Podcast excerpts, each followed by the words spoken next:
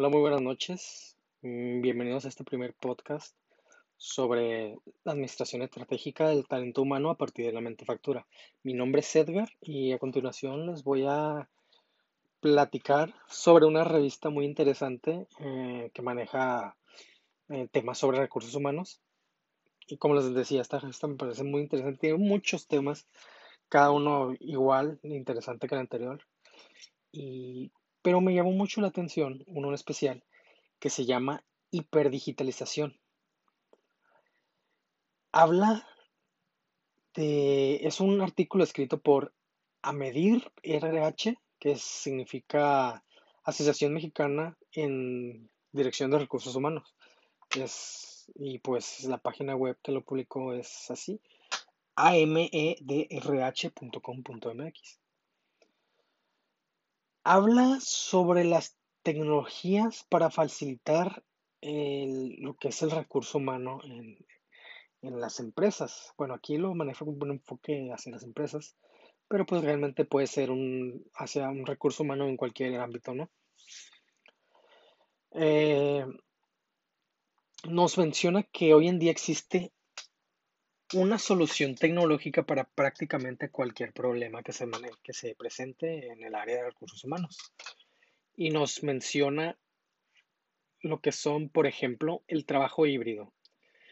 Durante esta pandemia se, pues, nos afectó a todos de maneras muy, muy feas, vamos a decirlo así.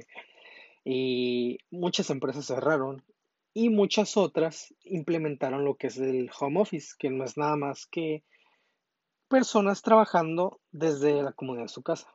¿Para qué se hizo esto? Pues para evitar que haya la propagación del virus, para lo que es este, la cuarentena, para este, incentivar lo que es eh, el aislamiento, ¿no? El trabajo híbrido, como nos menciona aquí, es a muchas personas no les gustó o más bien no se les mm, facilitó eh, este asunto de manejar, trabajar desde casa. ¿Por qué? Pues no sé, se sentían encerrados eh, o, o no podrían, de hecho, tal vez no se sentían tan cómodos que no podían desempeñar bien de manera adecuada sus funciones. Entonces lo que se manejó, lo que muchos están haciendo es el- lo que es el trabajo híbrido, que es que unos días quedas en tu casa y otros días vas a la oficina, lo cual pues beneficia mucho porque mm, para empezar, lo que es el traslado. Muchas personas hacen hasta dos horas de traslado de su casa hasta la oficina, de ida y otras dos de vuelta. Imagínense, ya son cuatro horas de, de puro camino y esa es media jornada.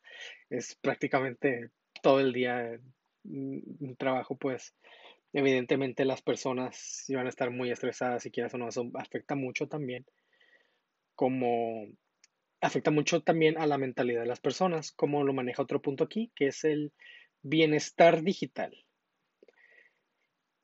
Es el bienestar de los empleados, el cual es crucial para la productividad y el desempeño.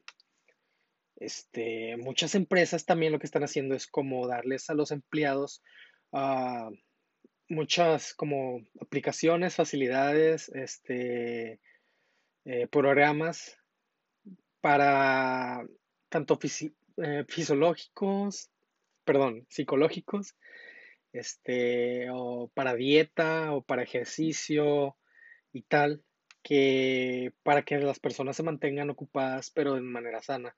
Y pues eso quiera o no, este, beneficia mucho a lo que es la productividad de las personas y su desempeño. Eh, muchas personas también no mm, se les dificultaba mucho el, el- el- como el uso de estas nuevas tecnologías y es ese es otro punto que nos maneja aquí el artículo, que sería colaboración remota. Muchas, este, yo por ejemplo, en mi, en el trabajo en el que estoy actualmente, me hicieron, una, la entrevista que me hicieron fue este, por videollamada, fue por en la aplicación de Teams. Entonces, como fue en plena pandemia, el trabajo que estoy ahora ya llevo seis meses, eh, pero pues los primeros días sí fue que la entrevista, pues por, por Teams y, todo muy, muy fluido. Y pues yo la verdad, a mí nunca me había tocado una entrevista así y, y de hecho mi, mi mamá se sorprendió mucho de que este haya sido el caso porque dijo, wow, o sea, aquí hemos llegado que ahora las entrevistas, sonó muy anciana, ¿no? Pero así lo dijo de que ahora hasta la entrevista se podía hacer por, por videollamada, siendo que pues ella ha hecho mucho esto de reclutamiento y menciona que, que, que pues sí, que, que nunca se le había ocurrido esta cosa, esto de, de hacer los reclutamientos por videollamada y pues le pareció muy interesante, ¿no? Y es parte de lo que nos menciona aquí otro punto muy importante, que es la adquisición de talento. Que pues mediante estas herramientas es mucho más fácil este, hacer lo que es un reclutamiento de talento. Y, y pues sí, esos son varios de los puntos que implementa aquí el artículo que les menciono. Eh, es muy interesante, se llama Revista RH. Si tienen la oportunidad de darle una leída, se les recomiendo mucho. Y lamentablemente se me ha acabado el tiempo.